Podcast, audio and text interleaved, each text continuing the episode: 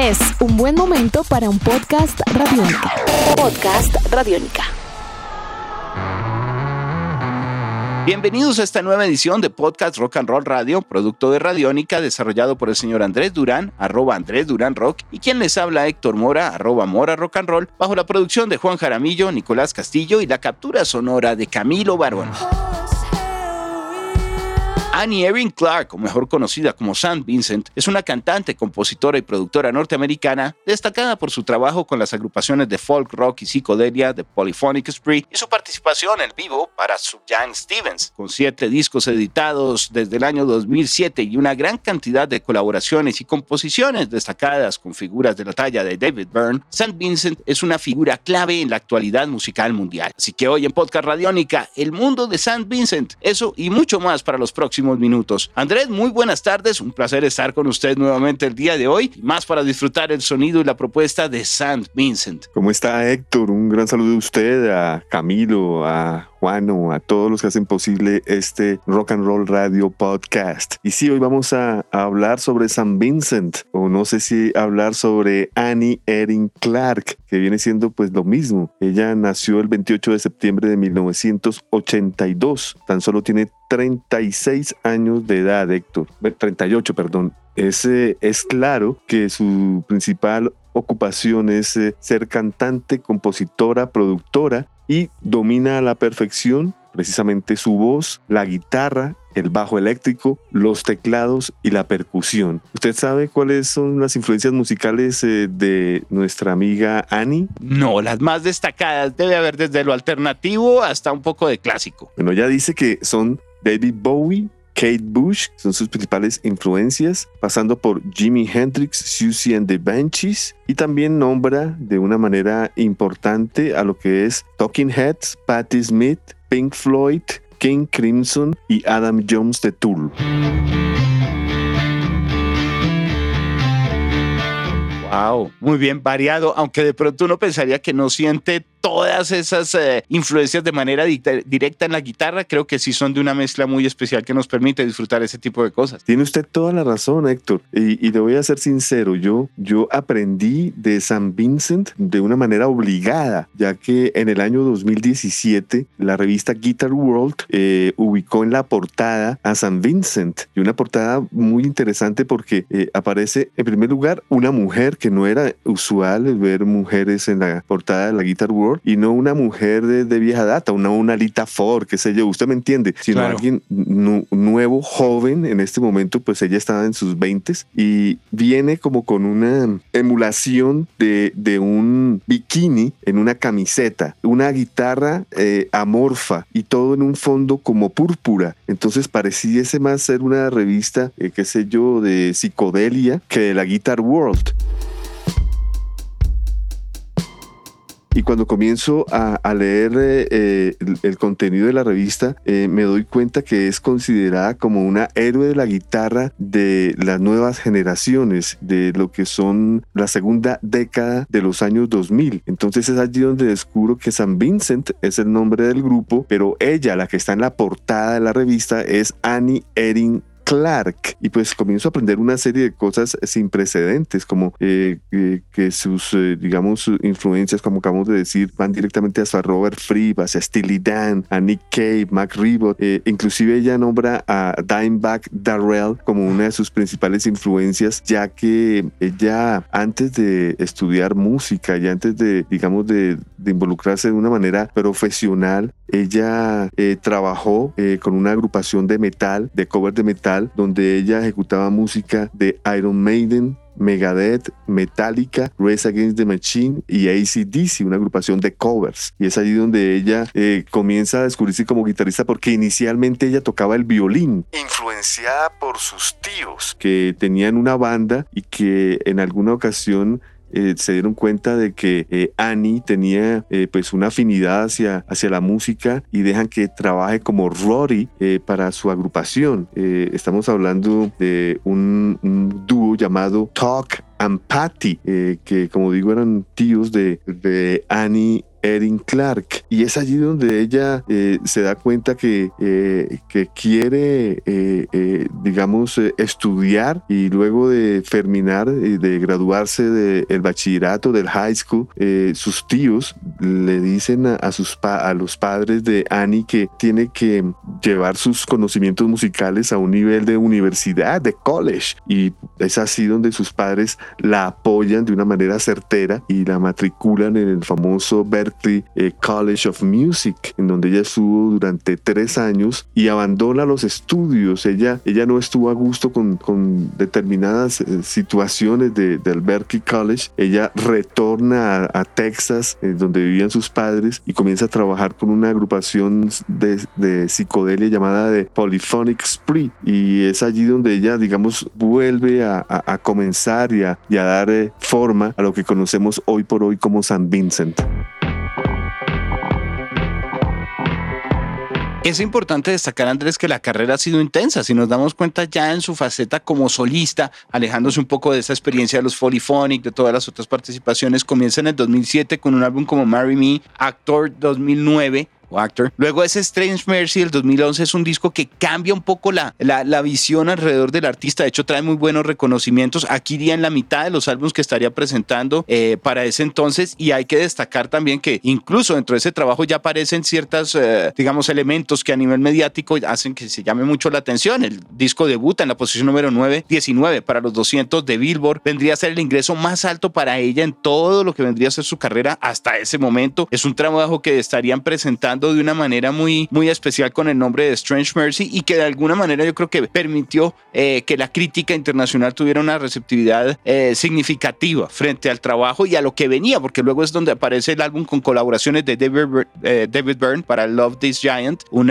trabajo también muy bien recibido, que obviamente al contar con el apadrinamiento de una figura de un productor como el señor David Byrne, da otra visión completamente distinta del artista, ¿no? Aquí dice uno, además muy joven, en ese momento ella estaba en 24 años, más o menos 25, 24 años, y estar participando usted de experiencias sonoras en estudio al lado de un genio de estos no es algo fácil. Totalmente cierto, es, eh, David Brain es todo un genio y, y ella parece que la tiene clara en cuanto a genio se refiere. Cuando se le ha preguntado que cuál es su favorito guitarrista, su guitarrista favorito en vida, ella asegura sin dudar lo que es David Gilmour de Pink Floyd y sus trabajos como solista. Ella eh, dice que le gustan las guitarras, pero solo toca una, que es eh, una guitarra que le fabricó la Ernie Ball, una guitarra bastante, eh, digamos, especializada en el trémolo. Ella parece que quería tener tener un trémolo especial y le construyeron esta guitarra, ya que pues de, repente no, no se sentía satisfecha con las Les Paul, ni con las Strat, ni con las guitarras modernas, las Jackson, qué sé yo, las Ibanez. Ella, ella eh,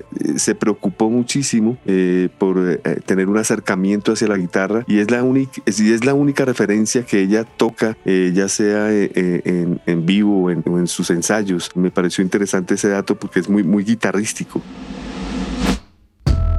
Aparece en el 2014 su álbum San Vincent Andrés, que comienza también a justamente destacar esas cualidades a nivel de interpretación de guitarra en otra faceta, ya no como cantautora, sino también a un nivel interpretativo. Un trabajo muy bien recibido que estuvo incluso en programación de Radiónica y que presentó sencillos importantes eh, que estarían siendo reconocidos a nivel incluso de listados, como Cruel. Sí, señores, es verdad. Digamos que eh, es, digamos, un, pasando ya la mitad de, su carrera musical después del el Love This Giant con David Byrne. Es, como si se partiera la carrera musical de ella, comenzando con este San Vincent del 2014. Tiene usted razón. Hay que destacar algo. El trabajo de ella continúa intenso. De hecho, al momento que estamos grabando este podcast, hay un nuevo álbum. De eso estaremos hablando más adelante, porque ya está preparándose para el 2021. Un Lock and Loaded. Ella ha confirmado el desarrollo de, de más música y de más canciones y de más eh, temas. Yo creo que el confinamiento que vivió el mundo en el año 2020 era claro que iba también a producir muchos, temas. Sin embargo, la expectativa desde su trabajo del 2018 hasta ahora era tan grande que yo creo que no importa que haya sucedido confinamiento, la gente estará muy pendiente. Héctor,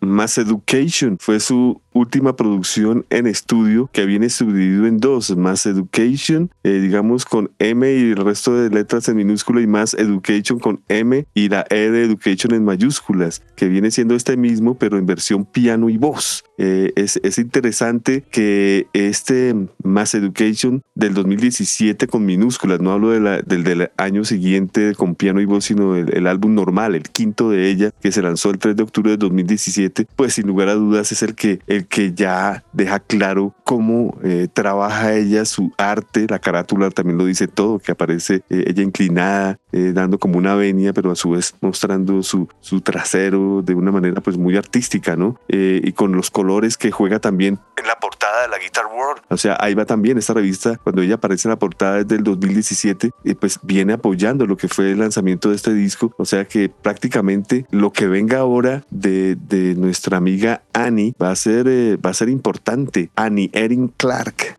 Mass Education fue muy bien recibido, Andrés, y se dice realmente dentro de todo el análisis que es su álbum más evolucionado como artista, un álbum con estructuras muy pop, con sonidos muy digeribles, pero que conservan tal vez esa faceta un poco más agresiva para lo que sería un pop tradicional, explora además a nivel interpretativo en algunas disonancias, en momentos también de reflexión que no se quedan solo en lo bonito, sino eh, que se refuerzan a nivel sonoro también con diferentes dinámicas y muchos, muchos colores, un trabajo de melodías muy, muy amplio, todo eso y más ha sido destacado de ese Mass Education. Ahora que usted nos comenta que de por sí el disco que traía una aproximación, incluso con invitados a nivel de dúos de jazz, el caso de Toki Parry y muchos otros, eh, tiene una visión distinta eh, con esta otra versión al piano. Me parece que es también de un despliegue y de una enfrentarse como músico de una manera mucho más cruda al público, ¿no? Haciendo ese ejercicio después de haber lanzado el disco como lo conoció todo el mundo. Otra cosa que me parece que ese distinta a otras guitarristas, a otros eh, artistas, es que ella es oriunda de Tulsa, Oklahoma, como lo dije, nacida en 1982, y luego se traslada a Dallas, Texas, donde reside hoy en día. Y,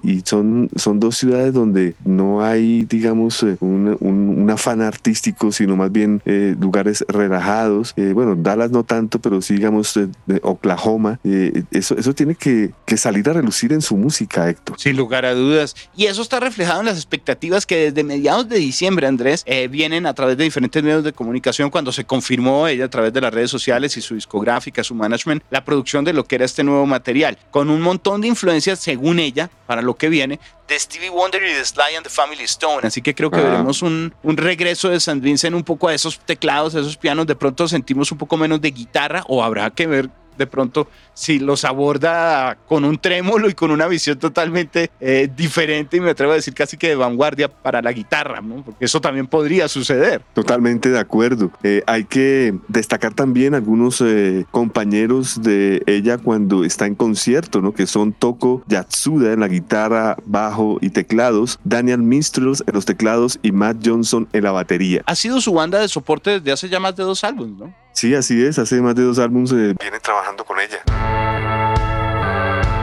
Yo creo que algo que hay que destacar también un poco dentro de la faceta de San Vincent, Andrés, es eh, la figura que tiene a nivel de, de, este gran crecimiento que hemos visto a nivel de artistas, todas cantautoras, muy buenas intérpretes, muy buenas compositoras, pero también de, eh, que de pronto se han acercado de una manera muy especial no me atrevo a decir que de una forma rockera y totalmente agresiva, pero sí propia, interesante, alternativa a la guitarra. Hemos hecho mucho énfasis en su tocar. Yo creo que ella, junto con Tash Sultana, junto con otro montón de, nuevas artistas también en el lado latinoamericano y demás, están mostrando una nueva faceta en donde eh, esa visión femenina en la música está siendo completamente líder de listados, de estéticas, de sonidos, con grandes canciones. Y en ese orden de ideas también el hecho de que sea muy joven y esté ya pasando por un punto casi que medio de adultez, en donde puede aportar mucho más, creo que hace que sea una figura sin lugar a dudas importantísima, sino de las más importantes a nivel femenino para lo que será la última década a nivel mundial. Yo creo que estamos viendo un referente que seguramente eh, tendrá un eco muy, muy importante en nuevas generaciones de compositoras y de e intérpretes de la guitarra y en general cantantes también en el mundo del pop y del rock. Soy totalmente de acuerdo, Héctor. Esta, eh, eh, esta es la intención de este podcast, ¿no? Poder llevar